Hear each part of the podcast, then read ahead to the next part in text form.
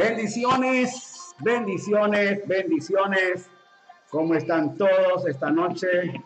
Damos gracias a Dios que ya estamos acá, empezando a, continuando con nuestra labor eh, de lo que el Señor nos ha puesto a hacer en estos días. Así que estamos ya contentos. Uy, uy, uy. Mucha bulla, mucho sonido. Aquí estamos ya contentos. Bendita sea la misericordia de Dios eh, queremos agradecer al Padre por todo lo que ha hecho con nosotros este día. ¿Cómo están ustedes? ¿Cómo están por allá todos? Les bendecimos de, antemano. Muchas gracias por estar ya conectados con nosotros. Voy a conectar aquí en mi teléfono que ya está conectando. Como ven, estamos en un nuevo paquete aquí atrás. Eh, hay algo nuevo. Eh, gracias a las ideas de Michael que estamos poco a poco corrigiendo. Mañana vamos a ir corrigiendo un poquito más. Déjenme poner aquí ya estamos, ya estamos conectados. Amén. Estamos en el día número 68, gracias a Dios por todo lo que ya está. Aquí estamos saludando ya a la hermana Jerry Escobar, Marlene Rivera, Sonia Rivadeneira, Silvia Patricia Basurto, aleluya, eh, Marlena Daki, gracias a Dios, Delia de León, tía Delia ya está conectada, gracias. Marlene Rivera, bendiciones. Lesbia Cristina Flores desde España, saludos, bendiciones a cada uno. Eh, Roca, Estefanía de Samaniego, Lesbia Cristina dice, buenos días. Eh, Lena Paz, amén, pastor. Qué bueno que ya estás conectada ahí. Gracias, gracias por estar conectados. Cada uno de los que ya estamos aquí en el chat viendo que ya se están conectando poco a poco cada uno. Esta noche Estamos muy contentos de estar acá disfrutando de este tiempo maravilloso en el cual podemos compartir con ustedes eh, sobre todo la palabra. Como les repito, estamos tratando de agregar nuevas cosas a esto. Eh, hay nuevos fondos. Eh, también mañana vamos a ir agregando algunos otros detalles. Ya vieron los que vieron a la, a la pastora el día de hoy, así que vamos a ir nosotros eh, agregando algunos detalles también buenos para que mañana tengamos ya lista también el estudio que queremos darle a ustedes sobre lo que es eh, la transformación, el traslado y el rapto de la iglesia.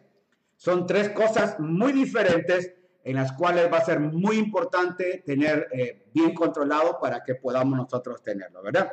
Así que gracias por estar con nosotros esta noche. aquí tenemos también a Casa de Refugio, Pastor eh, Samuelito, allá desde eh, California, Anita Zambrano también. Eh, gracias, Sofía Barahona, bendiciones, Pastor, buenas noches.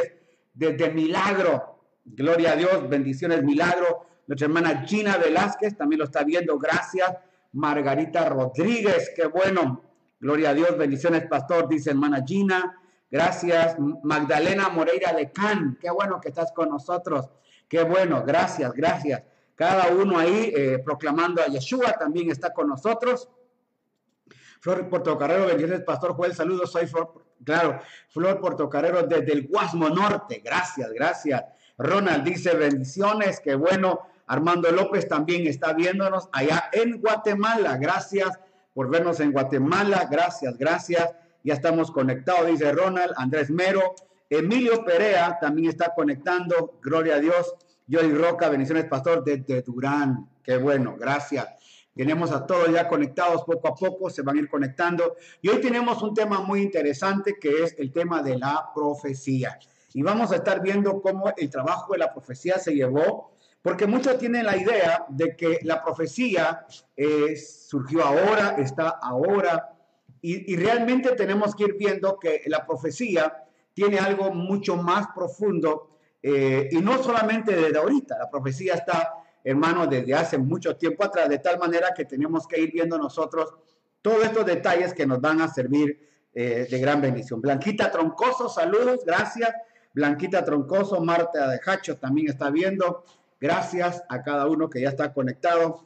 Hoy vamos a orar por Puerto Rico. Nos llegó un poquito tarde el spot, el post, perdón, para poderlo eh, pasar a ustedes, así que no lo pudimos eh, pasar a tiempo, pero vamos a estar orando hoy por eh, la, básicamente, este es el, spot de hoy, Puerto Rico.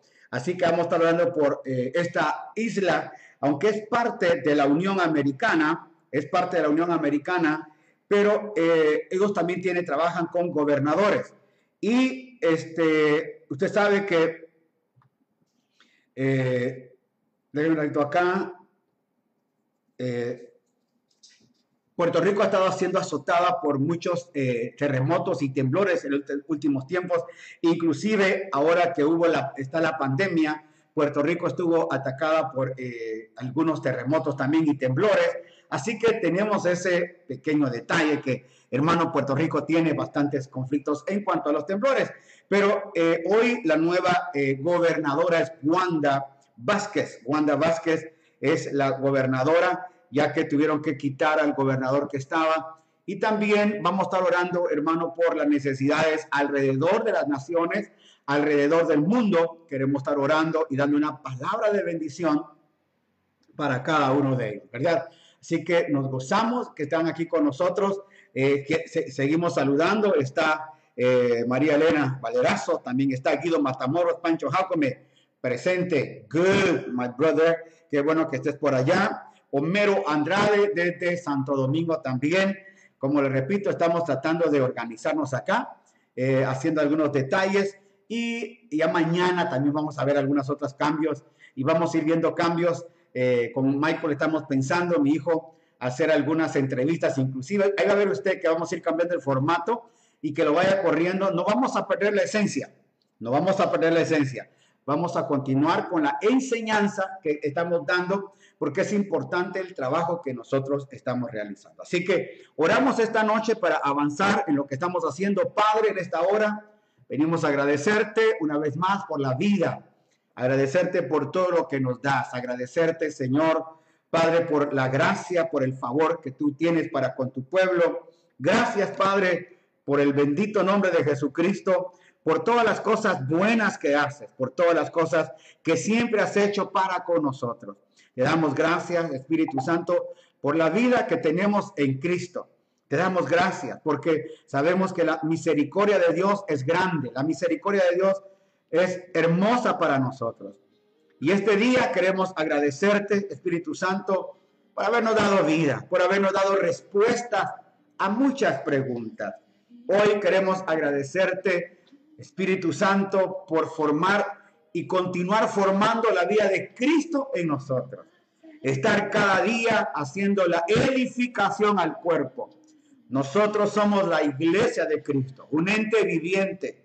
No somos una obra muerta, no somos una catedral, no somos piedras que están ahí frías, no somos imágenes, ni siquiera los ventanales de esos grandes, grandes catedrales o inclusive los púlpitos o tarimas que en las pequeñas iglesias se hacen. No, no, no, no. Nosotros somos piedras vivas del templo de nuestro Señor Jesucristo. Aleluya. Por eso esta noche te agradecemos por este privilegio que tenemos de tenerte con nosotros y saber que la gracia y la misericordia de Cristo está con nosotros. Gracias, Padre eterno, por todo lo que nos das. Gracias por la vida. Gracias por las bendiciones que tenemos. Gracias por todo lo que estás haciendo en este tiempo y continuarás haciendo en nosotros. Señor, esta noche venimos pidiéndote por Puerto Rico, una isla, Señor, aunque es, Señor, parte del sistema americano, pero tiene su autonomía, Señor. Y en esta autonomía tienen que trabajar, Señor, el gobernador, la gobernadora, Señor, que ahora está puesta con todo, Señor, los departamentos, los estados, los municipios que tienen ellos, las provincias, Señor. Te pedimos por cada uno de ellos. Padre, que la gente enferma, Señor, pueda tener la respuesta a la sanidad, que aún estos terremotos y temblores que han llegado ahí puedan, Señor, darle sustento a la gente. Gracias. Porque sabemos, Señor, que cosas grandes vienen tu misericordia, Señor, tu favor. Señor, vamos a empezar a ver en esa isla, Señor, un tiempo maravilloso. Señor, de Puerto Rico han salido al mundo. Señor, hombres de Dios, mujeres de Dios. Gracias por Gigi Ávila, gracias por Jorge Rasky. Señor, gracias por tanto predicador al mundo, Señor, que salió por un buen tiempo de Puerto Rico, Señor, y que hoy es una isla llena de bendición por esos hombres, mujeres que predicaron esta bendita palabra. Oramos, Señor, por los hospitales, por las cárceles, oramos por los que deambulan en la calle, en esos lugares, Señor, allá en Puerto Rico, en cada, Señor, municipio, en cada provincia de esa gran, de esa isla, Señor, la bendecimos y hoy nuestra petición es por ellos. De igual manera, oramos como siempre, Señor, desde, Señor, desde eh, Alaska, Señor, hasta Padre eh, Argentina, Chile, Señor, Tierra de Fuego. Te pedimos, Señor, por cada uno de los habitantes de toda esta América, Señor. Gracias por las palabras que hoy dio el, presidente Donald Trump cuando dijo que se abrieran una vez más las congregaciones. Si es esencial, Señor, eh, las, eh, las clínicas de aborto, si son esenciales las licorerías y también las cantinas, ¿por qué no puede ser esencial, Padre, una congregación en la comunidad?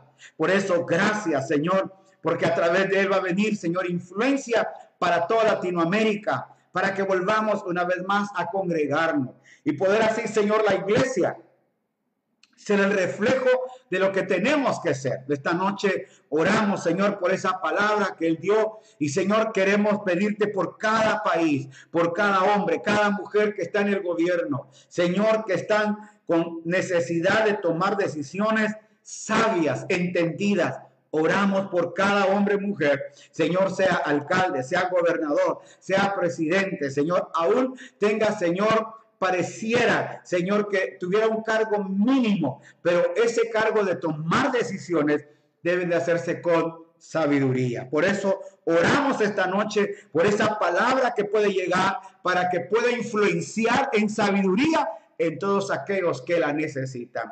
En Cristo Jesús pedimos esta noche para que tu gracia, para que tu corazón, Señor, pueda llegar a nosotros. Aleluya y podamos ver el reflejo de eso en muchos de nosotros en este día. Bendecimos, Señor, la vida de cada hermano, bendecimos la vida de cada hermana, de cada ministro alrededor de las naciones. Padre, cada uno sea tocado, sea bendecido, cada uno sea guardado. Oramos por los que están enfermos del corazón. Oramos por los que están enfermos, Señor, Padre, de, de los problemas de los bypasses, Señor que muchos de ellos no pudieron ir ahora a los hospitales para que pudieran ayudarles, Señor, con esto, pero que, que se ha vuelto un poco a la normalidad, ayúdalos, que puedan, Señor, trabajar en ellos. Lo mismo, Señor, con los que tienen problemas en las vías renales, Señor, ayúdales, guárdales, Padre, que todas las eh, operaciones que tienen que darse, Señor, en el caso de mi primo Moisés, guárdalo, Señor, lo mismo mi cuñado Javier allá en California en el hospital, guárdalo, cada enfermo, Señor, de nuestros hermanos, de nuestras familias, te pedimos por ellos, los que están en casa, los que están en hospitales, todos ellos sean, Señor, con una palabra de oración y muchos puedan ser sanados por el poder de Jesucristo. Oramos por ellos para que la sanidad divina pueda influir, pueda llegar. De igual manera, hoy venimos a pedirte por los médicos, por las enfermeras, por todos los que están al frente, Señor, ya no batallando mucho por el coronavirus, sino también batallando ellos por su vida. Señor, que puedan ser guardados, cuidados. Señor, Hoy estábamos viendo las noticias que también están despidiendo, ya que terminó un poco todo esto, despidiendo enfermeros, despidiendo médicos de hospitales, Señor. Ten misericordia, que no seamos, Señor, una sociedad ingrata, que podamos agradecerles a ellos. Señor, no podemos quitar el trabajo a alguien que ha estado, Señor, bregando, trabajando, luchando contra muchos, que su vida, Señor, depende de lo que, de, lo que un médico haga, la vida de muchos de nosotros y la esperanza cuando vamos a una clínica, Señor, vamos a un hospital, es que el médico me dé la solución. Por eso, Señor, pedimos gracia, sabiduría para ellos, pero que también haya comprensión a lo que tienen que hacer. Padre, esta noche oramos por todos ellos. Oramos, Señor, también por nuestro Ecuador. Esta semana que viene, vienen paro, Señor. Están pidiendo que se sumen las provincias a un paro nacional. Sabemos, Señor, que las decisiones que se han tomado del gobierno no son las, eh, las elegidas, no son las correctas, Señor, y eso ha causado malestar en la población.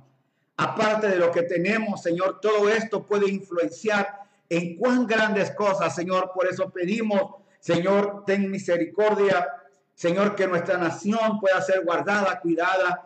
Todos los que van a salir, Señor, a manifestarse de igual manera, guardados, cuidados. Yo sé, Señor, que va a haber represión. Hace unos días atrás que salió, Señor, los universitarios a pelear los derechos, que no le quiten el recurso universitario Señor, los, el dinero que les pertenece a cada universidad fueron reprimidos, Señor. De igual manera pedimos que ahora pueda haber paz. Es poco difícil, pero pedimos por la paz de estas situaciones. Cada gobierno, cada país necesita de nuestra intercesión, de nuestra oración. Por eso venimos, Señor, cada noche a orar por cada país, por cada gobierno. Señor, a orar, Padre, por Europa, por Asia, por África, por Oceanía. Señor, por las decisiones que tienen que tomar los gobiernos.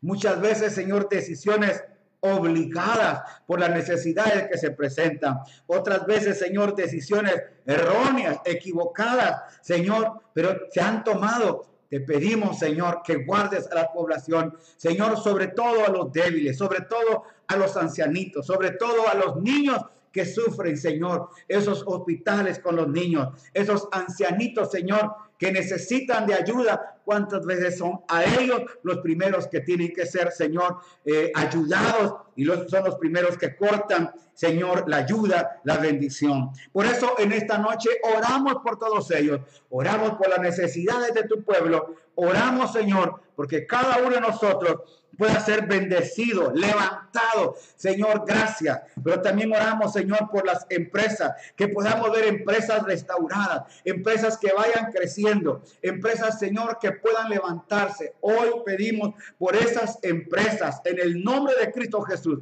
Pedimos, Señor, por los empresarios con, con empresas grandes, vaya la redundancia. Señor, que les dé sabiduría. Veíamos la carta, Señor, que mandó esta compañía de hacer estufas Señor, aquí en nuestro país. Y él dijo que ellos no podían mantener a 650 operadores porque ha reducido el 95% de su trabajo y que por eso ellos iban ahora a ayudar a que ellas puedan ser eh, eh, honestamente eh, liquidados. Señor, qué bueno que lo van a hacer, porque Señor, durante todo este tiempo cuántas cosas se pararon, cuántos detalles subieron. Te pedimos por todos los empresarios, Señor, que han tenido que cerrar, que han tenido que volver una vez más, Señor, a reinventárselas para poder llegar a lo que hoy tienen que hacer. Te pedimos por ellos, Padre, por aquellos que han, Señor, salido adelante y avante, los bendecimos. Que puedan ser como hablábamos ayer, buenos con sus trabajadores, que seamos colaboradores del mismo proyecto. Te lo pedimos, Padre. Hoy honramos la vida de todos aquellos trabajadores, aquellos que están, Señor, en sus trabajos, dependiendo, Señor, el día a día. Gracias por ellos. dependiendo, Señor, del día a día para bendecir a sus familias.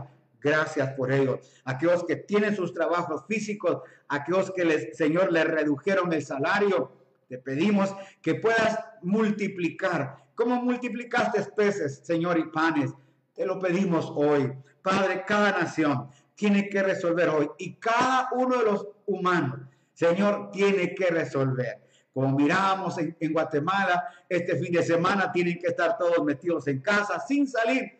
Y así otras naciones, Señor, tomando decisiones, Señor, fuertes para poder acabar con esto. Te pedimos que vamos, Señor, y vamos a salir. No nos vamos a quedar. La humanidad siempre ha sido, Señor, retada. La humanidad siempre ha sido retada a cosas mayores. La, Señor, la humanidad siempre ha sufrido devastaciones en terremotos, en maremotos, Señor. Padre, siempre han habido devastaciones cuando han llegado los tsunamis, Señor, y han devastado, Señor, costas enteras.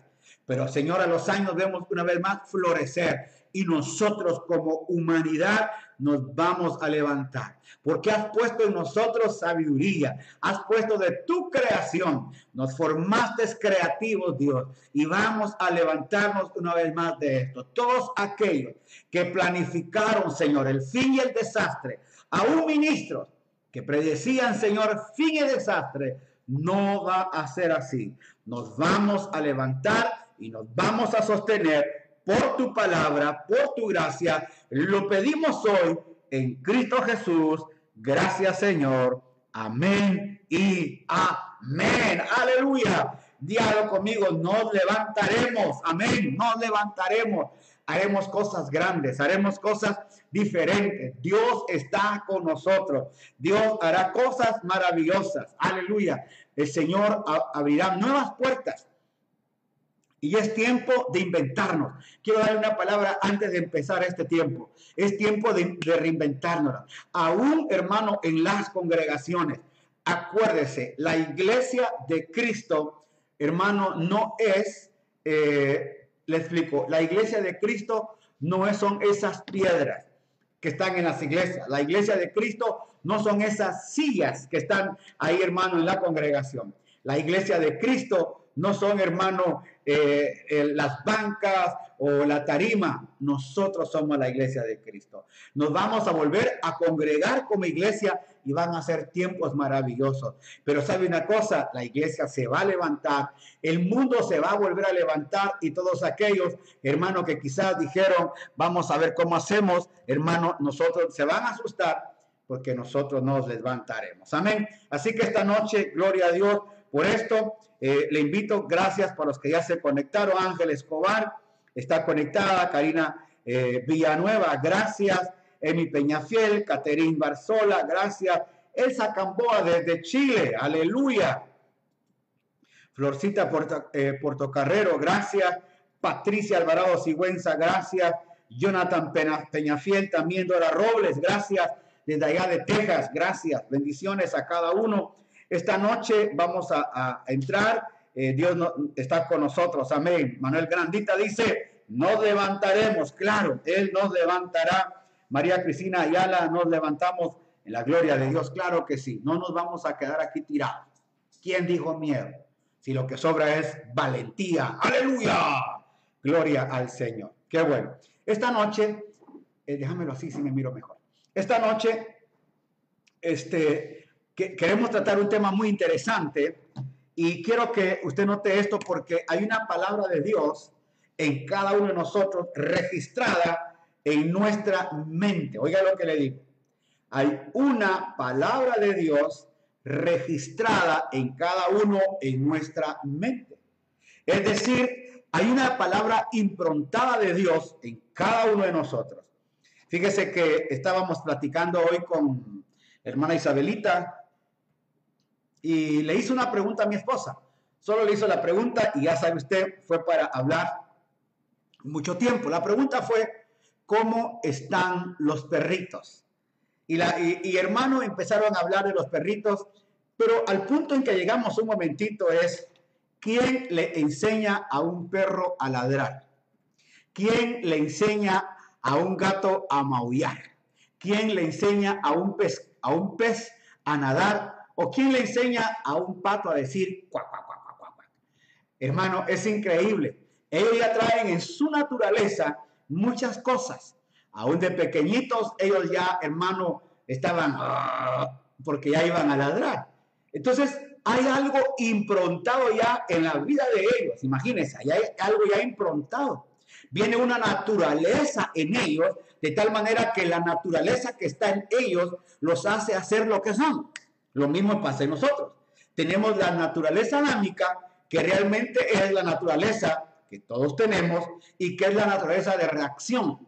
Esa naturaleza de enojo, de ira, hermano, los frutos de la carne. Toda esta naturaleza expresa, hermano, el dolor que tenemos. Pero, pero, pero, cuando venimos a Cristo y experimentamos la nueva naturaleza, estamos hablando de la naturaleza de Cristo que tenemos. Y esa naturaleza ya viene improntada muchas cosas en nosotros. Así como ya viene improntado, hermano, en la mente del niño cuando él va naciendo y va desarrollando, inmediatamente agarra el pecho de mamá y va, hermano, tomando, quiere gatear y todo esto. Lo mismo pasa en la improntación de la vida de Cristo en nosotros. Ya traemos parte de la esencia de Cristo en nosotros, de tal manera que tenemos que empezar a caminar sobre eso. Así que quiero platicar esto, pero también hoy quiero compartirle algunos temas muy interesantes. La profecía. ¿Por qué vamos a hablar, hermano, de la profecía. Aleluya. Sí, hermana Manuela Polanco, nuevo escenario. Creo que ya se dieron cuenta que hay nuevo escenario. Y quiero agradecerle a mi hijo Michael por estas ideas que nos está dando. Y vamos a ir eh, replanteando, le repito, algunas cosas. Mañana vamos a tener otro, otro fondo. Eh, vamos a hacer algunos ajustes, va a ver usted, y va a estar mucho mejor. Cada día vamos a ir creciendo en este proceso. Amén. Así que vamos con todo. El, día de hoy es la profecía. ¿Por qué, es, eh, ¿Por qué es que nosotros hemos tratado con la profecía hoy? ¿Sabe por qué? Eh, anteriormente y mucho tiempo atrás, la iglesia empezó a vivir de profecías.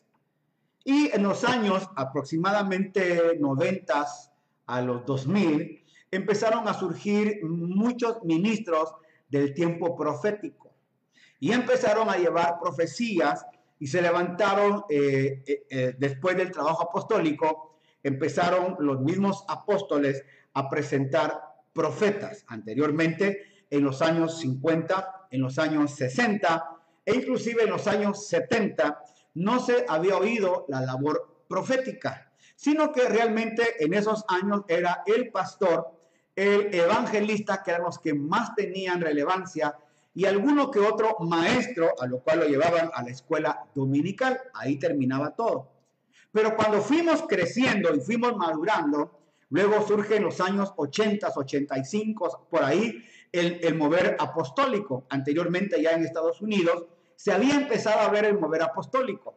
De ahí procede el mover, hermano, profético y se fundan escuelas proféticas y apostólicas en Estados Unidos y de ahí empiezan a surgir escuelas apostólicas y proféticas alrededor del mundo. Uno de los primeros pioneros en esto fue Peter Wagner, Cindy Jacobs y un grupo de allá en Colorado Spring, donde ellos levantaron ese nivel profético y muchos de ellos tenían esta esencia, hermano, profética en la cual ellos empezaban a desarrollar lo profético cantando y empezaban a hacerlo. Inclusive a veces venían a nuestros países y nos traían una, esto hacían, esto, lo, esto se lo estoy diciendo. Venía usted, pasaba al frente, el profeta agarraba una, una grabadora, le ponía la mano y empezaba a profetizar en un cassette y luego le entregaba usted el cassette. Y así, hermano, empezó a pasar muchas cosas. Y no digo que estuvo malo, estuvo bueno porque ahí se conoció el, un poco más el campo de lo profético, aunque no realmente se dio a conocer como se debería dar a conocer. Quiero que vea conmigo entonces algunos datos muy importantes. ¿Quién fue el primer profeta? ¿Quién fue el primer profeta? Y vamos a ir hoy al libro de Génesis, capítulo 20, verso 7. Génesis 27. Gloria a Dios. Ahí dice, mire, dice Génesis. Ese es Isaías, papito. Eh, Génesis 27. Vamos a cambiarlo. Es el primer, esto ahí, no sé. Eh, ahí está, Génesis 27. Ahora pues, dice ahí, devuelve a la mujer a su marido porque es profeta. Y ahora por ti vivirás. Y si no lo eh, devolvieres, sabes que de cierto morirás tú y todos los tuyos. Aquí está hablando del primer profeta. Y en este sueño que Dios le da a, este hombre, hermano, eh, le da claramente porque eh, en este, se lo quiero leer porque quiero leer el verso anterior, déjenme usted ahí, en Génesis, vamos a ir, con, váyase conmigo a Génesis 20, si lo tiene ahí, aquí lo busco primero, 26. Aquí hay algo eh, que le dice a Abimelech. Abimelech había tomado como mujer, se había llevado a Sara. Y ahí le dice claramente eh, ahí está Génesis 20. Y le dice claramente eh, el Señor a, Abimelech que no haga nada en contra de esta mujer, porque el marido de ella era profeta. Es la primera vez que se oye el término profeta. Número uno. Número dos, vinieron, ya lo puedes quitar. Número dos, vinieron muchos más eh, profetas después de esto. El segundo profeta fue Moisés. Y Moisés, hermano, empezó a desarrollar eh, algunos eh, lances proféticos por lo que tenía que hacer. Y cuando usted empieza a ver, realmente quiero explicarle esto. El primer profeta fue Abraham, en el libro de Génesis. Hasta en ese momentito no se reconocían nuevos ministerios ni nada. Cuando empezamos a leer el libro de Éxodo, empezamos a notar que Moisés se levanta con dos, eh, con dos, dos funciones muy importantes. Número uno, un pastoreo sobre casi 600 mil hombres de a pie, más las mujeres y los niños que van saliendo de Egipto caminando hacia hermano la tierra prometida, y él hace una función tanto de pastor y de profeta. Y se le conoce también a Moisés como un profeta. Luego de eso, usted empieza a ver, y lo quiero llevar por esto para que usted entienda lo que le voy a explicar. Y luego de eso, usted empieza a ver que en el libro de ya eh, Éxodo, hermano eh, Levíticos, eh, hermano, todos esos, los, básicamente los cinco primeros libros, el Pentateuco, terminando hasta el Deuteronomio, para entrar ya, hermano, al libro de Josué y jueces, notamos algo bastante interesante, que durante esos días el único juez, perdón, el único profeta era Moisés.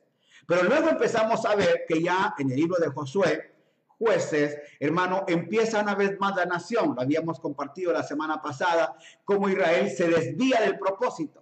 Entonces, hubieron tres cosas importantes en este proceso. Lo primero que Dios quería hacer con la profecía, número uno, hermano, es que se recuerda cuando el Señor le dijo a Moisés, a, le dijo a la serpiente que de ti se va a levantar eh, eh, alguien que te va a pisotear la cabeza. De la simiente de la mujer se va a levantar alguien que le va a pisotear la cabeza a la serpiente. Esa fue la primera palabra de Dios que vino, hermano, a confirmar que algo iba a venir. Entonces, durante todo el Antiguo Testamento, hermano, vemos profeta tras profeta, profeta tras profeta, y usted empieza a ver ya los profetas mayores, los profetas menores, y todos esos profetas tenían realmente tres funciones muy importantes. La primera función era hacer volver el corazón de Israel a Dios, hacer volver el corazón de Israel a Dios. Y aquí hay una cita muy interesante que yo le quiero dar a usted. Váyase conmigo a Isaías 53 del 1 al 2. Isaías 53 del 1 al 6. Dice, ¿quién ha creído a nuestro anuncio? Y sobre quién se ha, manifestado el brazo de Jehová, subirá cual renuevo delante de él y como raíz en la tierra seca, no hay parecer en él ni hermosura, lo veremos más sin atractivo para que nadie deseemos, despreciado y desechado entre los hombres, varón de dolores, enfrentado en quebrantos, y como que escondimos del rostro, fue menospreciado y no lo estimamos. Cuando usted empieza a ver esto, estamos viendo, hermano, cómo Dios empezó a trabajar, hermano, preveyendo ya una, preveyendo ya algo que iba a venir a Israel. Aquí era una palabra de Dios tratando de acercar a Israel una vez más para con él. Pero le está hablando que venía, iba a venir alguien, hermano, eh, en este caso, habla ya de Cristo realmente que iba a venir. Oiga, ¿quién ha creído nuestro anuncio? Y, sobre quién se ha manifestado el brazo de Jehová, subirá cuando renuevo delante de él. Y como raíz, ahí está hablando exactamente de la manifestación de Cristo. ¿Por qué? Porque la mayor cantidad de profetas era hacer que el corazón de Israel volviera una vez más a Dios. El segundo punto que queremos traerle es traer la esperanza a Israel. Y eso quiero que vaya conmigo a Isaías 60, del 1 al 5. Lo tenemos ahí, Isaías 60, eh, dice, levántate, resplandece, porque ha venido tu luz y la gloria de Jehová ha nacido sobre ti. Porque aquí que tinieblas cubrirán la tierra y oscuridad, las naciones más sobre ti, aleluya, amanecerá Jehová y sobre ti será vista tu gloria. Andarán las naciones a la luz y los reyes al resplandor. Esto es un, oiga, esta es una esperanza que Dios le manda a Israel le manda profetas, como el profeta Isaías, que le da una esperanza, le dice, la esperanza más grande que tenemos es que vamos a levantarnos una vez más. Esa es una esperanza maravillosa. Isaías 61, váyase conmigo a Isaías 61. Y eso está muy lindo, Isaías 61, del 1 al 3. Y dice, Jehová me ha enviado a predicar buenas nuevas a los abatidos, a vendar a los quebrantados de corazón, a publicar libertad a los cautivos y a los presos a apertura de la cárcel, a proclamar el año de la buena voluntad de Jehová y el día de venganza del Dios nuestro, a consolar a todos los enlutados, a dar, a ordenar a los afligidos de Sión, se les dé la gloria en lugar de ceniza, óleo de gozo en lugar de luto, manto de alegría en lugar de espíritu angustiado, y serán llamados árboles de justicia, plantío de Jehová para la gloria suya. Todo esto era lo que venía de parte de Dios para Israel. Eso era el propósito eterno. Cómo Dios quería acercar a Israel dándole, hermano, número uno, la palabra profética del Edén. Número dos, hermano, hacer volver el corazón a través de la profecía. Y número tres, traerle una esperanza a Israel. Qué interesante. ¿Por qué digo interesante?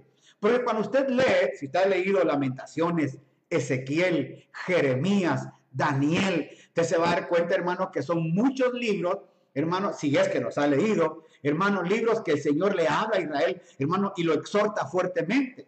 Como el libro de Oseas, se recuerda, le dice a Oseas que se case con una mujer prostituta. Ve y cásate con una ramera. Esa prostituta va a tener hijos. Y cuando tiene hijos, ella se vuelve a ir una vez más. Y vuelve otra vez eh, Oseas a irla a buscar. Y el mensaje que Dios le quería dar a Israel, no a la iglesia.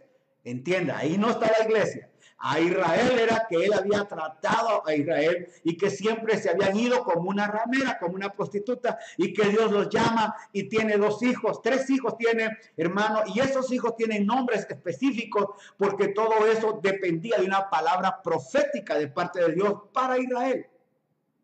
Pero ahora viene un texto muy poderoso. Váyase conmigo a Apocalipsis 19 días. Váyase conmigo Apocalipsis 19 días. Y me dijo, yo me postré, y aquí está hablando, hermano, eh, Juan en la isla de Patmos, en Apocalipsis, y está, hermano, eh, hablando de cuando el ángel se le revela a él, ya está casi a terminar por todo lo que va a ver, y él, hermano, cuando mira todo esto, se postra, y mira lo que dice, y yo me postré a sus pies para adorarle, y él me dijo, mira, no lo hagas, yo soy consiervo tuyo, y de tus hermanos que, oiga, retienen el testimonio de Jesús. Adora a Dios, porque, y este es el, texto clave, porque el testimonio de Jesús es el espíritu de la profecía, porque el testimonio de Jesús es el espíritu de la profecía. Ahora, yo le quiero, hermano, llevar al mismo texto, solo que en la versión NTV, Apocalipsis 19, 10 y se lo voy a llevar en la, en la versión eh, NTV que tengo acá. Mañana ya vamos a tener, vamos a tener ese tipo de versiones. Y dice acá, hermano, eh, y el ángel me dijo, escribe esto, benditos son los que están invitados a la cena del Cordero. Y añadió, y estas palabras son verdaderas que provienen de Dios. Entonces me postré a sus pies para adorarle. Me dijo, no, no, no, no me adores a mí. Yo soy un siervo de Dios, como tú y tus hermanos que dan testimonio de su fe en Jesús. Adora únicamente a Dios porque, oiga, la esencia, la esencia de la profecía es dar un claro testimonio de Jesús. La esencia de la profecía.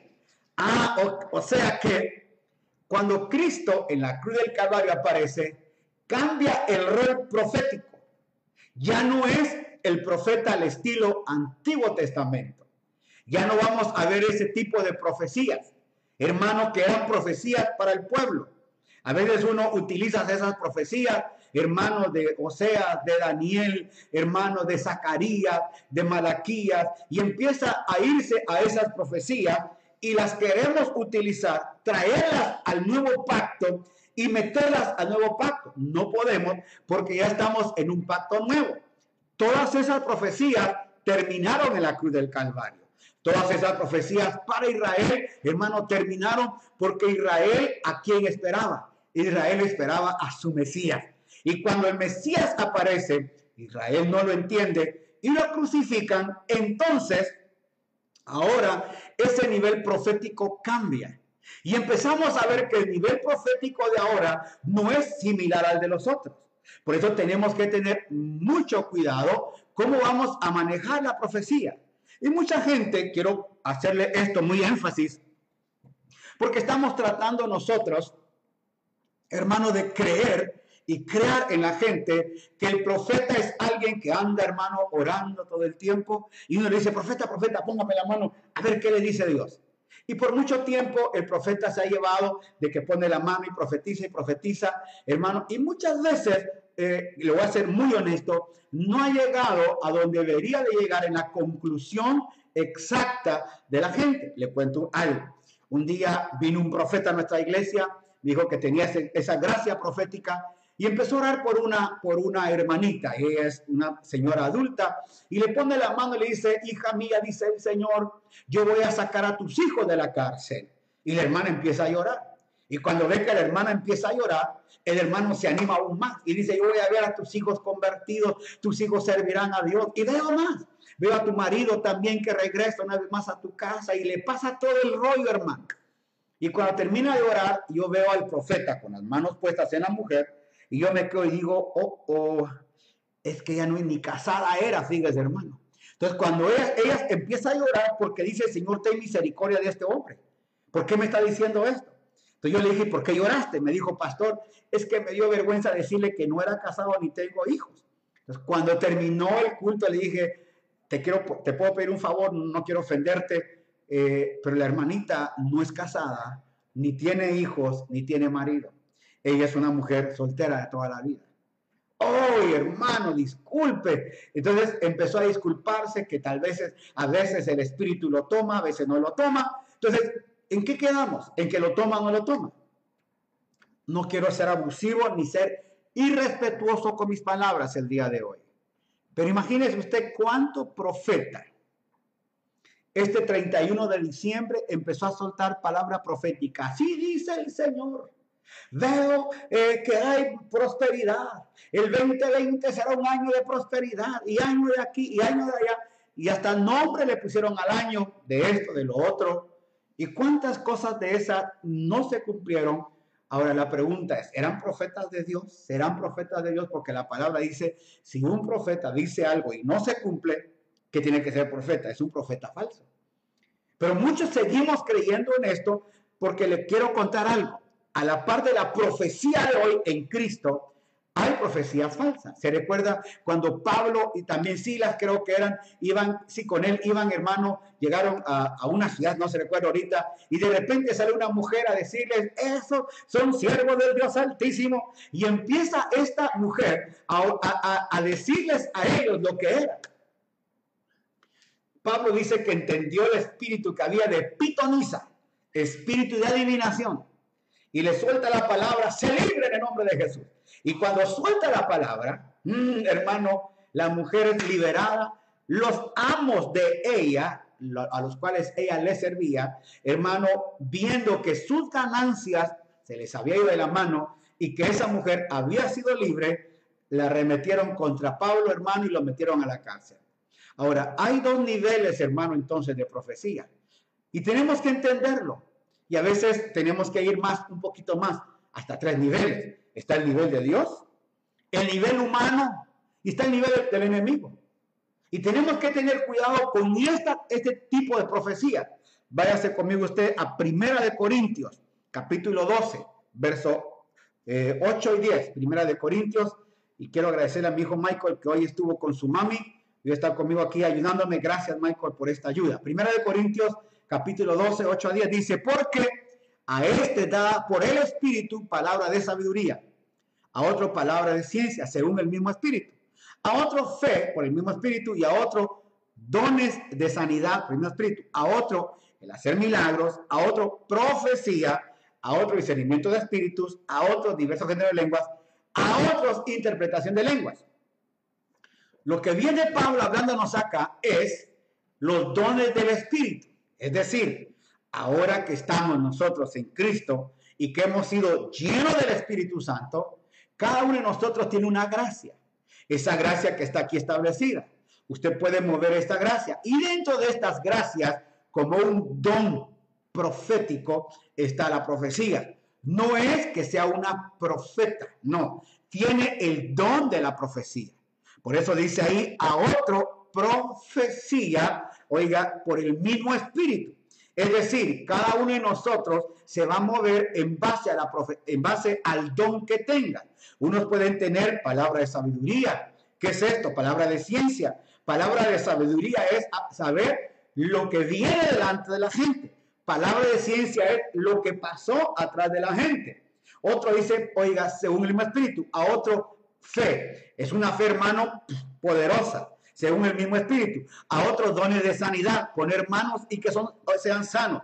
A otros, hacer milagros. Gente, hermano, que va a hacer crecer brazos y ¡boom! A otros, el de profecía. A otros, discernir espíritus, que tanta falta hace hoy. A otros, diversos géneros de lengua. Y a otros, interpretación de lengua. O sea que, hermano, tenemos variedad en todo esto para que la gente pueda, hermano, conectarse entonces y decir, ok, hay tantos dones que la iglesia necesita, porque ahora no necesitamos al profeta del antiguo pacto que nos venga a decir, pueblo mío, yo les voy a mandar juicio, castigo. No, porque nosotros no estamos en ese pacto, estamos en un pacto nuevo. Se recuerda, somos la esposa del Cordero, de tal manera que nosotros hoy tenemos la gracia de tener la llenura del Espíritu Santo y por ende los dones. Váyase conmigo también a 1 de Corintios 14, 1 al 5. 14 de 1 al 5. Dice, Oiga, seguid el amor y procurad los dones espirituales. Procurad los dones espirituales. Pero sobre todo que profeticéis. Porque el que habla en lengua no habla a los hombres, sino a Dios. Pues Dios, pues nadie le entiende, aunque por el Espíritu habla misterio. Pero el que profetiza habla a los hombres para edificación, mire, edificación, exhortación y consolación. Tres detalles que lleva la profecía. En aquel tiempo la profecía no llevaba eso. En aquel tiempo la profecía era dura. Así dice el Señor. Pueblo, yo traigo esto, traigo lo otro. Luego consolaba, hermano, pero casi siempre era Pablo. Pero hoy en la iglesia de Cristo tenemos que entender que los dones se deben de mover bajo esto. El que profetiza, dice, habla a los hombres para edificar, exhortar y consolar. El que habla en lengua extraña a sí mismo se edifica, pero el que profetiza edifica a la iglesia. Así que quisiera que todos vosotros habláis en lenguas, pero más que profeticen, porque mayor es el que profetiza que el que habla en lenguas, a no ser que la interpretación para el que recibe sea de edificación. En otras palabras, mire lo que dice Pablo, profeticen. Pero ya vimos que en Apocalipsis, ¿cuál es el espíritu de la profecía? tener la vida de Cristo. Váyase conmigo ahí, por favor, Michael, Apocalipsis 19, 10. Apocalipsis 10, ahí está. Dice, oiga, aquí claramente dice, porque el testimonio de Jesús es el espíritu de la profecía. Aquí en el que tengo yo le dice, oiga, eh, adora únicamente a Dios porque la esencia de la profecía es dar un claro testimonio de Jesucristo, la esencia de la profecía. O sea que Toda la profecía va a ser para edificar, consolar y edificar. Mire, qué tremendo esto. Gracias por lo que me están escribiendo acá y nos están ayudando con esto. Si está siendo edificado, diga conmigo, amén, estoy siendo edificado. Eso es lo que me dice Jessica Oñate. Eh, tenemos que identificar los dones que Dios nos ha dado para desarrollarlos, claro que sí. Y qué bueno, si querés ya quitarme esta imagen, papito. Y qué bueno que usted pueda entender esto. Porque le digo algo, esto es edificante para no caer en, este, en estas cosas. ¿Cuántas veces, hermano, eh, en las congregaciones o los profetas ahora, hermano, han metido la pata? ¿Por qué? Porque teniendo un don, un don profético, lo agarran como propio y se van al lado ministerial. Efesios 4:11. Y estos son los dones que el Padre da a la iglesia a través de Cristo. Apóstoles, profetas, evangelistas, pastores y maestros. Estos cinco ministerios, hermanos, son muy diferentes a los dones y a las gracias que se están recibiendo. Los dones del Espíritu, hermano, de profecía es este. Y le quiero contar. Cuando éramos, eh, eh, estábamos eh, muy jóvenes, y también en estos días, en cada reunión que teníamos, hermano, dábamos un tiempo para que hayan profecías, para, para que hayan lenguas, para que la gente pueda, hermano, manifestar y pueda empezar a, a dar, hermano, después, después de un tiempo glorioso y un tiempo de adoración, ahora viene el tiempo de profetizar. Y qué lindo cuando alguien habla en lenguas y habla su lengua y alguien por allá dice, hijo mío, dice el Señor, estoy contigo, no temas, yo voy a... Y, y lleva las tres, las tres cosas que le digo, consuela, exhorta y edifica. Consuela, exhorta y edifica. Se voy a repetir, consuela, exhorta y edifica. Y esta profecía, hermano, se siente porque uno llega al culto, a veces, ¿cuántas veces uno ha desanimado? Y la hermana que profetiza o la hermana que te interpreta lenguas no sabe nada de usted. Y dice, hijo mío, dice el Señor, yo conozco tu corazón, has venido cansado, atribulado. Ah, y oiga, hermano, uno dice, ay, qué rico. A veces lo hace, hermano, cuando dice hijo mío, se refiere a toda la casa. Y qué rico cuando uno recibe esto. Estos son muy esenciales tener en, nuestras congregaciones. Hombres que tengan profecía, hombres que tengan lenguas, hombres, hermanos, que estén dando, pero no que nos quedemos profetizando todo el tiempo. Aunque la palabra dice que es bueno que profeticemos todo. Yo, Pablo dice, yo quiero que todos profeticen. ¿Por qué? Porque, hermano, si todos manifestamos la vida de Cristo, si toda nuestra profecía se centra en ministrar a los demás la vida de Cristo, ¿qué tendríamos en las congregaciones? Gente llena de Cristo. Pero ¿qué es lo que profetizamos hoy? Le comparto. No quiero, vaya a pensar que me estoy burlando de alguien o que estoy esto. Pero ¿cuánta gente ha llegado a la iglesia? Hermano, viene un profeta y pone la cabeza para que le diga toda su vida. Le comenté a usted que yo fui a un lugar y un, joven sale así bien, bien aventado y me dice, ¿usted es profeta? Si yo soy profeta, le digo. ¿Qué mira en mí? ¿Qué mira? ¿Qué mira? Y le digo, veo un gran tonto que está dispuesto a creer cualquier pavada que yo le diga. Porque eso pasa. Y mucha gente oye una palabra, como no sabe discernir de dónde viene, ni de quién viene, entonces, hermano, no tenemos conocimiento de lo que está. Por eso, en nuestras reuniones, qué lindo es cuando hay un trabajo profético en las reuniones en la congregación y hay un hombre de Dios con una palabra profética exacta. Mire hermano, le digo la verdad.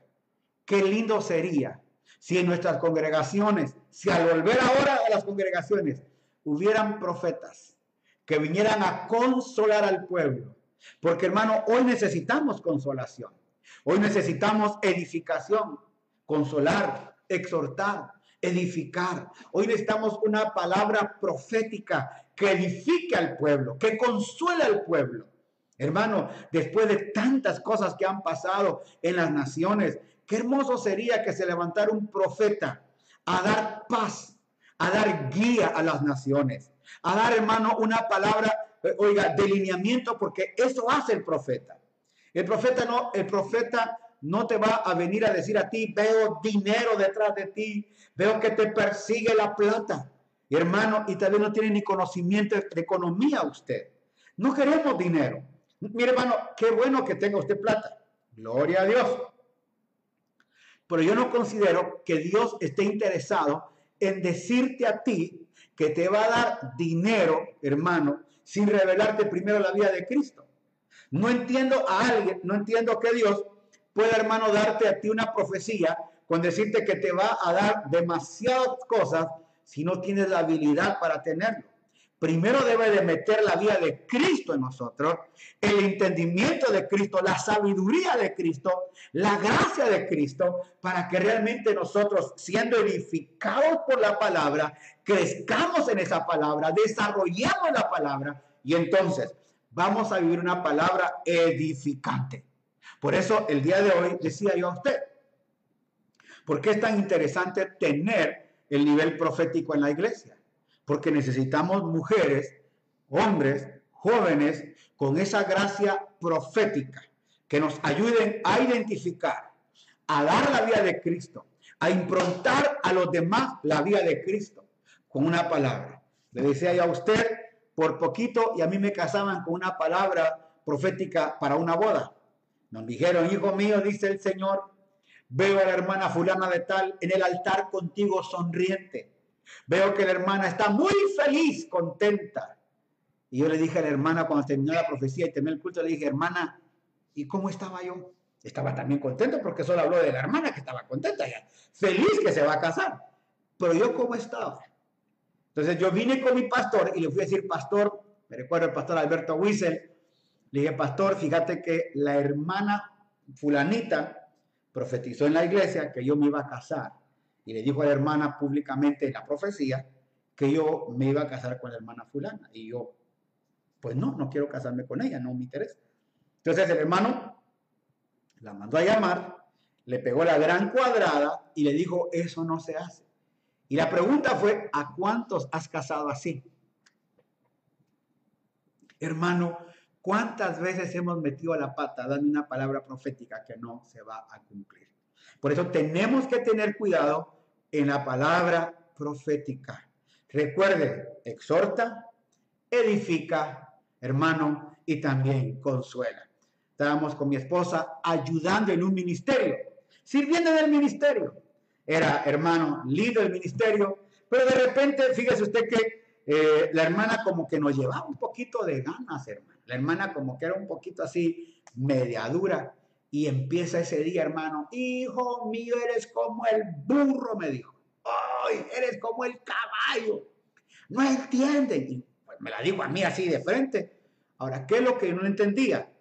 Yo no entendía, hermano, porque varias veces ella empezó a dar vueltas, supuestamente a profetizar, le ponía la mano a la gente, la gente se caía y le daba unos tremendos tunazos a la gente. Entonces dije, hermana, ¿por qué no nos avisa con tiempo para agarrar a la gente cuando usted esté profetizando? No, que los golpes son espirituales y no se sienten. Ok. Entonces me dijo que yo era como el cabello, como el burro, que no entendía. Pero ese día habían puesto agua, hermano, habían echado agua a las plantas y se había regado un poco de agua. Y cuando ella venía dando el remolineando, hermano, después de profetizar, sale hermano y cae y se pega tremendo, hermano, golpe. Uy, hermano, eso fue terrible. Bendiciones a Chile, amén. Dice, amén, la profeta trae una palabra de aliento, claro que sí, y de alineamiento. Esa es la palabra, gracias, alineamiento. Bendiciones, dicen los hermanos acá, gracias. Sí, eso es lo que tenemos que tener, una palabra. ¿Y sabe qué pasó? La hermana se pegó un tomatazo, hermano. Estuvo casi tres semanas fuera de la congregación. ¿Por qué? Porque no podía caminar. Y ahí entendió ella que esos golpes que se daban los hermanos no eran hermanos santos, eran golpes que se daban duros. ¿Por qué tenemos que, hermano, espiritualizar todo esto? Si tan fácil que es. Hermano, no tenemos que usar, hermano, la profecía. No tenemos que usar la profecía. Renato Limones, Dios te bendiga, gracias. No tenemos que usar la profecía para estarle diciendo a alguien que le va a ir bien. Hijo mío, dice el Señor que en este viaje te va a ir bien. Mejor vaya y diga al hermano que le vaya bien. Nada más. ¿Por qué tenemos que estar utilizando algo para poderle decir a la gente que le va a ir bien? Quiero terminar con esto porque esto es muy muy importante para nosotros. Cualquier palabra profética que te dé, pásala por la palabra. Tiene que tener tres identificaciones. ¿Te consoló? ¿Te edificó? ¿Redargulló? Ok. ¿Dio un alineamiento a tu vida la palabra profética? ¿O solo te vino, hermano, a decir, yo veo en ti que irás a las naciones y veo que harás grandes cosas? Y aquí yo no empiezo a llorar, pues que quién no quiere eso, hermano. O, es, o eso es lo que quieres tú oír. ¿Qué es lo que quieres tú oír en una palabra profética? Le quiero contar esto. En una oportunidad, eh, creo que se lo conté en alguna oportunidad, íbamos con un pastor y hay una, allá en Los Ángeles hay una hermana que eh, es profeta, es profeta, y yo le dije, vamos a ir a hablar con la profeta. Estábamos pasando un poco, estábamos pasando un proceso un poco difícil en la congregación. Y yo quería oír una voz de una profeta. ¿Qué quería? A ver si era cierto. Pues. Entonces, cuando iba para con ella, me dijo el hermano, no, dejemos esa vieja. No vayamos con esa vieja, me dijo. No, ¿para qué vamos a ir con esa vieja? Si nosotros sabemos que es. Le dije, pero que nos dé un alineamiento para lo que vamos a hacer en la iglesia. Y cuando llegamos a la casa, yo toqué el timbre y sale la hermanita, abre la puerta, me dice, bendiciones, pastor mi amor lindo, ¿cómo está? Y le digo, madre, ¿cómo estás? Y me abraza a mí y me entra. Y al hermano lo deja allá afuera. Y se quedó el hermano así como asustado. Entonces ya entramos a la casa y yo le digo, vengo aquí, amigo, no te preocupes, yo ya sé a qué venirme, yo ya sé a qué venís. Ya, ya el Espíritu Santo me dijo a qué venís. Yo dije, ok. Y luego se voltea al hermano y le dice, ¿por qué me dijiste vieja? Y el hermano es así. Y le dijo, yo oí cuando te, vos, vos dijiste, ¿para qué vamos a ir con esa vieja? Y se acercó al oído del hermano y le va diciendo, hermano, hasta lo de que se iba a morir. Y claro, resultó cierto lo que le dijo, porque ella me lo dijo a mí.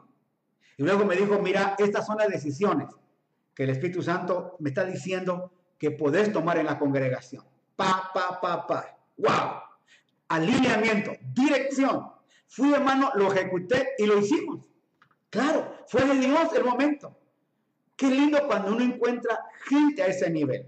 No que esté diciendo que te va a ir bien, que el año 20 será de esto y lo otro. Y que esto, dejémonos de tantas cosas, mire, espiritistas a veces. Porque acuérdense que hoy eh, los espiritistas están también en este rollo. Aló, ahí Dios bendiga al hermano de México, Marco Antonio Gutiérrez, gracias. Dios te bendiga, papá. No sé, usted nunca se ha topado con esa gente que lee las manos usted va en la calle y lo agarra y le leen las manos. A mí me ha pasado. Iba yo aquí, hermano, por el, ah, ah, ¿cómo se llama este lugar? La, eh, ay, ay, ay, Café Valdés, que está ahí por la Victoria Mil Estrada. Y de repente, hermano, una gitana, ¡bum!, me agarra la mano y te voy a leer. Y digo, no me leas nada. Y me quería leer. Y yo también buscando, hermano, que no fue a faltar la plata. Andábamos en Francia con mi esposa, pero no me quería dónde andaba, ¿no? Andábamos en Francia con mi esposa caminando y, de repente veo así, hermano, de reojo, dos mujeres que me echan el ojo y empiezan a caminar a la calle, vámonos, vámonos. Y me dicen, te voy a leer la vida, te voy a leer la vida. Hermano, y, me quieren agarrar. Esas son mujeres pitonizas que también tienen un don, pero del otro lado. ¿Y cuánta gente quiere que el pastor tenga ese don, hermano, para de adivinación más de que de profecía? No podemos estar trabajando así. La iglesia no está en un orden así. La iglesia tiene que estar en el orden espiritual de Dios. De tal manera que los nueve dones que estén en la congregación, que haya palabra de ciencia, palabra de sabiduría, que hayan hermanos lenguas, que haya fe, que haya sanidad, que hayan hermanos, se puede imaginar que alguien en esta congregación tenga el don de milagros, que aquel hombre que tiene un ojo de vidrio, hermano, se transforme en un ojo natural.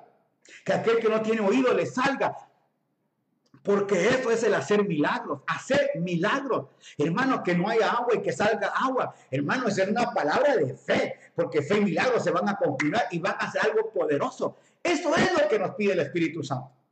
Por eso, tengamos cuidado cuando tengamos que oír a esta gente, hermano, que mm, no está en este orden, hermano, profético, sino toda profecía nos alinea a la vida de Cristo. Lo repito, toda profecía nos va a alinear a la vida de Cristo.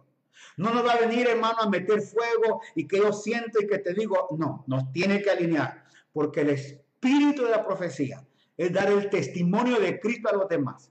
Cuando una profecía se da, es para que nosotros vayamos, hermano, con esta palabra hacia los demás y vivamos esa palabra profética.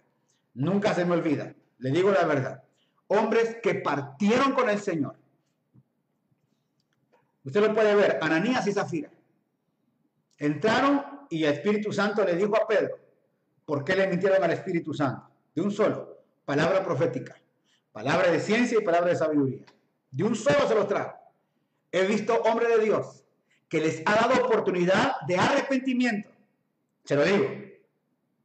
Hijo mío, dice el Señor, te estoy dando la oportunidad de arrepentimiento.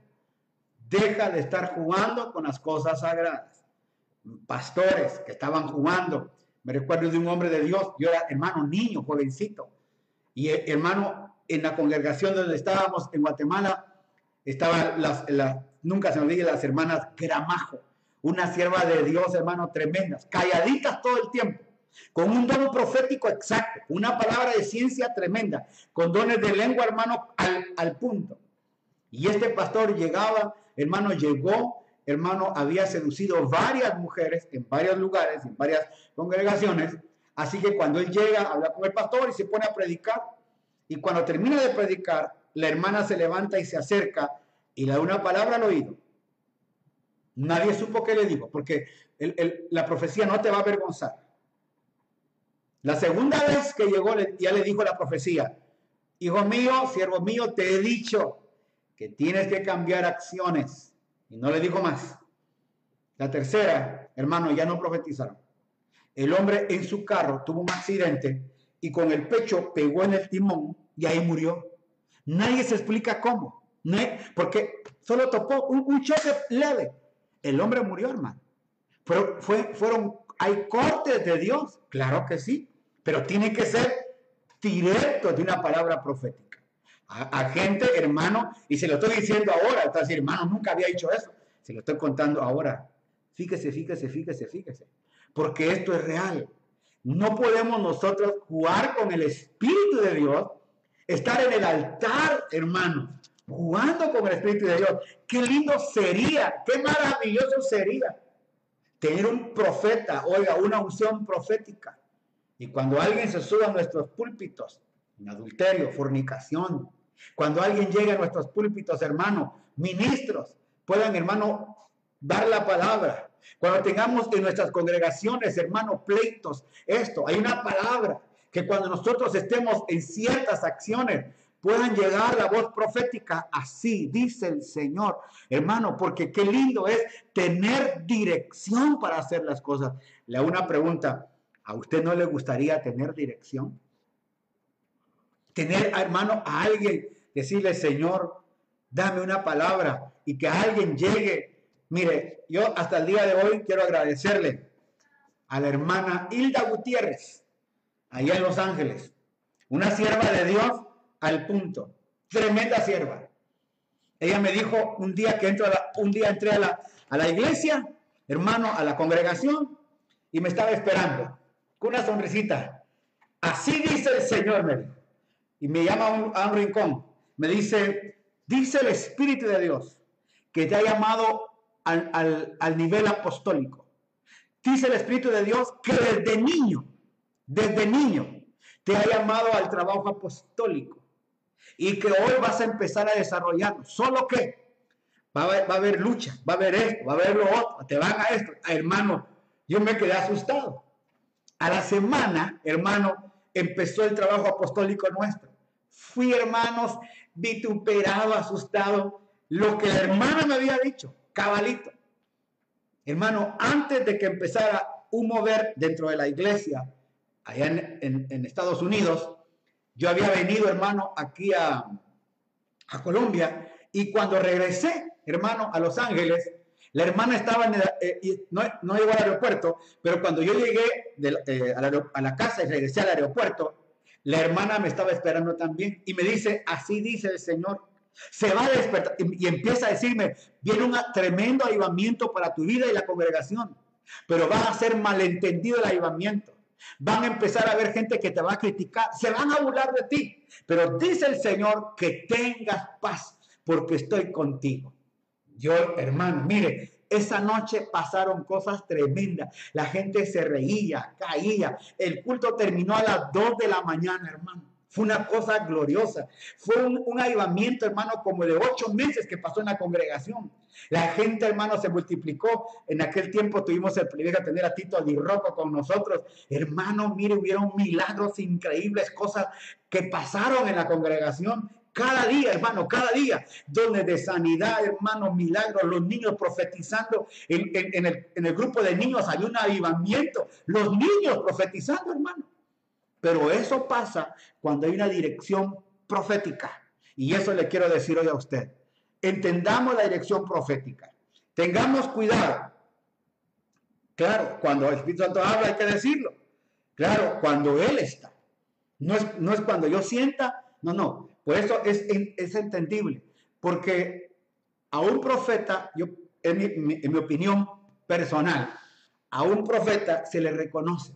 ¿Cómo se le reconoce? Hermano, mire, a un profeta y a un apóstol no se les unge. Quiero terminar, espero estar terminando. a un profeta y a un apóstol no se les unge. Jamás se les unge.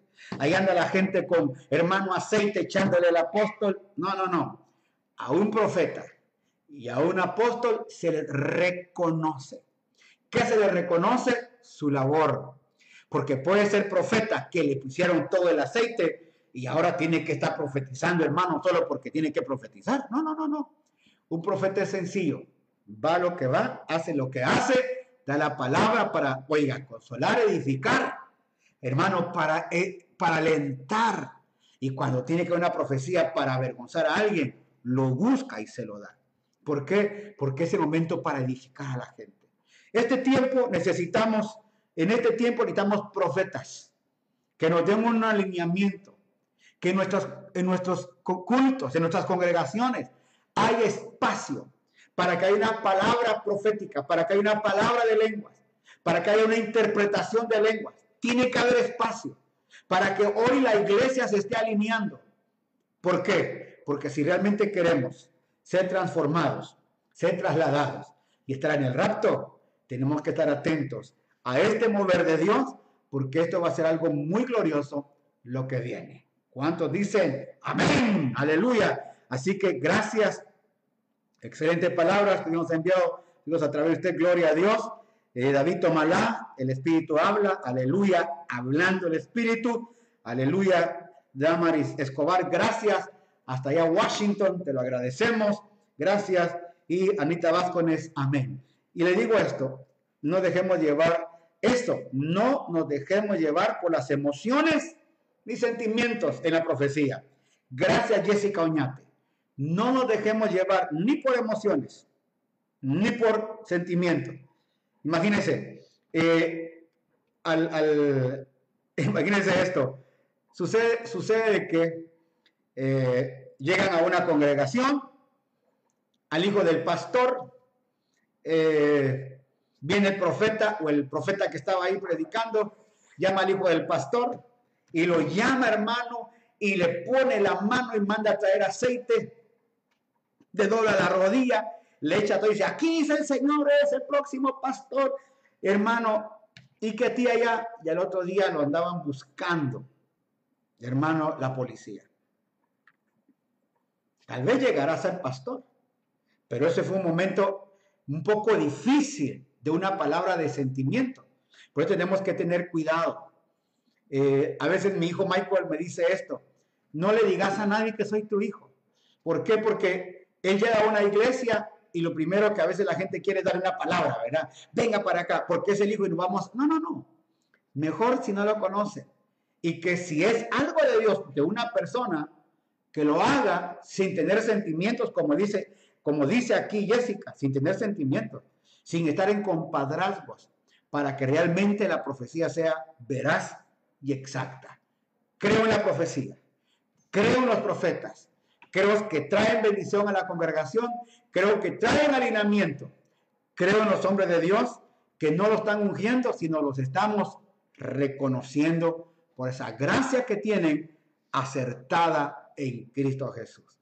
Así que esta noche Damos gloria a Dios por esta palabra. Si ha sido edificado, mire cuánta gente diciendo amén, gloria a Dios, gracias hermanos por este tiempo, porque es verdad. Tenemos que tener esto. Ana Gómez Castillo, gracias allá a, San Francisco, California. Mañana vamos a estar ya con el tema también que estamos también explotando. No sé si tienes ahí, hermano Michael, la, promoción de mañana. No. ¿No, te la mandaron? Hermano, para poderla tener ahí, vamos a tener ya, eh, parece que no te la mandaron todavía. Así que mañana vamos a tener esto y agradecerle a cada uno de ustedes este tiempo de bendición, de edificación que tenemos. La verdad, tenemos que ir organizando, creciendo eh, y madurando, porque todas estas enseñanzas son su madurez. Quiero que eh, la, lleve, hermano, oremos que el espíritu de discernimiento sea activado en la iglesia, Claro que sí, Marco Antonio, aleluya. Giovanni Domínguez, amén. Eh, Sofía Barahona, amén. Manuela Polanco, amén. Que la gracia de Dios nos pueda ayudar para poder, hermano, tener eh, esa bendición de tener a Cristo, hermano, desarrollando con nosotros algo grande. Mañana tenemos este, esta transformación traslado y rapto. Así que tenemos esos tres temas. Mañana va a ser interesantísimo. También lo vamos a poner así para que usted lo pueda ver y sea maravilloso el tiempo que lo vamos a tener. Hermano, le pido que no se nos vaya a ir usted de esto. Así que gracias por este tiempo que nos, nos ha dado. Y eh, a YouTube, por favor, péguese con nosotros en YouTube, que lo necesitamos ahí. A todos aquellos que puedan, hermano, sumarse a YouTube, por favor. Queremos que todos aquellos que están, hermano, con nosotros, vaya a Casa Shaddai TV. Así nada más. Casa Shaddai TV.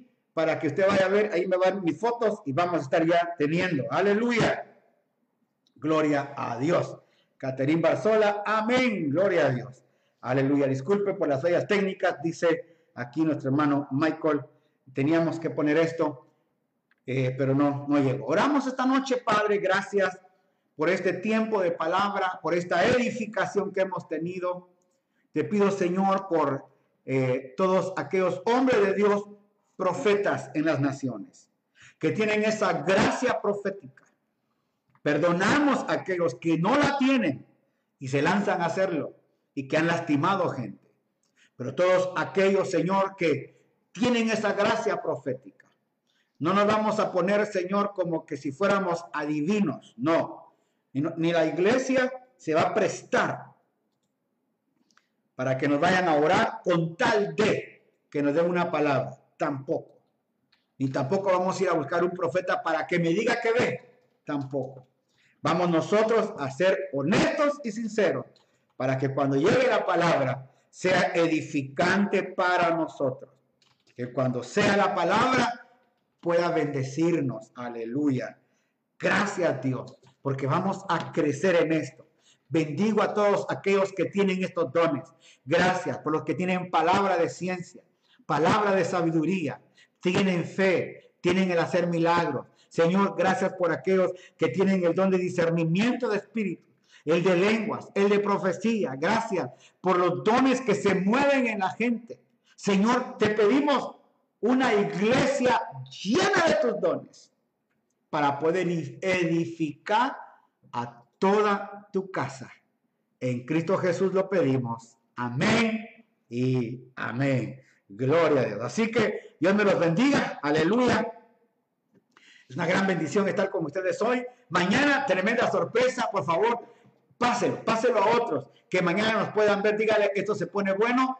Tres temas muy importantes, el sábado y domingo. Y el lunes, Romanos. Acuérdense, el lunes empezamos con Romanos. Viene un, un libro maravilloso. Dios me los bendiga. Gracias a todos. Dios me los guarde. Gracias por estar con nosotros, a cada uno. Bendiciones. Gloria a Dios.